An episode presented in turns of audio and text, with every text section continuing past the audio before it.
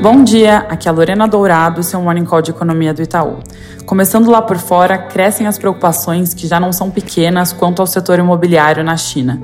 Notícias veiculam perdas generalizadas das incorporadoras estatais, com 18 das 38 construtoras listadas em Hong Kong com registro de perdas no primeiro semestre, em comparação a quatro empresas estatais nessa situação dois anos atrás.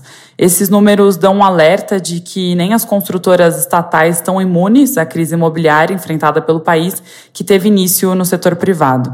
A gente já tem visto que o governo tem tentado responder a isso com medidas de estímulo, inclusive um relatório trimestral do PBOC divulgado ontem mostrou que tem mais flexibilização monetária vindo, mas cresce o ceticismo quanto à efetividade dessas medidas, já que o buraco parece ser muito mais fundo, com questões estruturais latentes por trás dessa desaceleração. Nos Estados Unidos, o número de pessoas pedindo auxílio de seguro-desemprego caiu de novo nessa semana, de 250 para 239 mil, mais um dado na direção de um mercado de trabalho ainda forte. No mesmo sentido, a pesquisa de sentimento da manufatura do Fed de Filadélfia mostrou uma alta importante na margem, mesmo com o componente de expectativa recuando.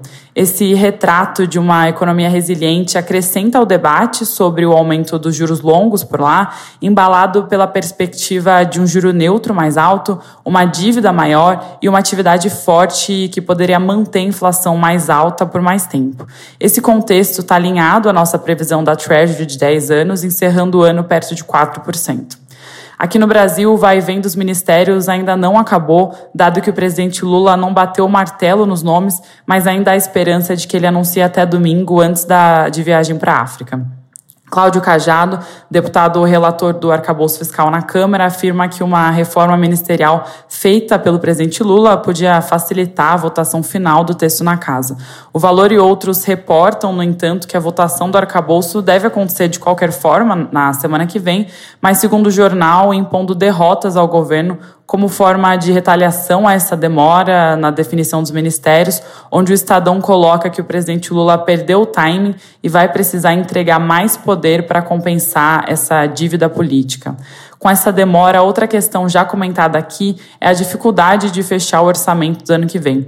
Nessa linha, o Valor reporta que o governo trabalha internamente com múltiplas versões de orçamento para ter planos alternativos a depender do que for aprovado. Lembrando que no cenário catastrófico politicamente de não aprovação, a regra que vale é a do teto, muito mais restritiva. Fora isso, o noticiário meio morto hoje, só vale comentar que está evoluindo aquela ideia de já ir trabalhando agora a questão dos precatórios que foi postergada para daqui a uns anos.